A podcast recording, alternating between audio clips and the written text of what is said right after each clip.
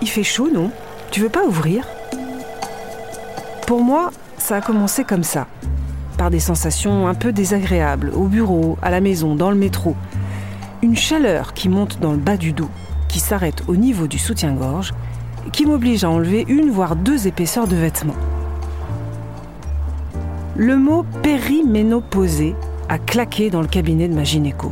Dans un an, vous serez ménopausée, hein, ça devrait pas tarder. Je suis sortie en pleurant.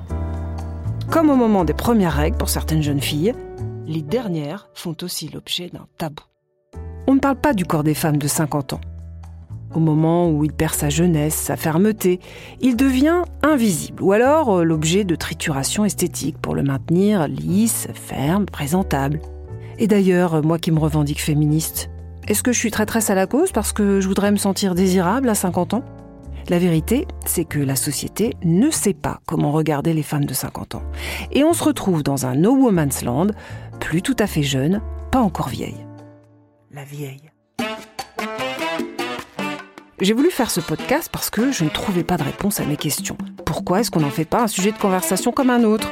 Oui, nous, je veux dire moi, les copines, les autres. Pourquoi est-ce qu'on n'ose pas en parler au boulot, avec nos partenaires amoureux? Bienvenue dans Chaud dedans. Nous sommes des millions à éprouver en ce moment même les symptômes de la périménopause. Autant dire une foule immense, mais silencieuse. Cette période, c'est un voyage vécu très différemment par chaque femme.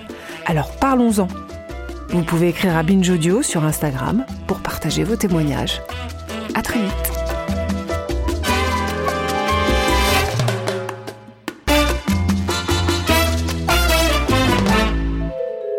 Binge Audio.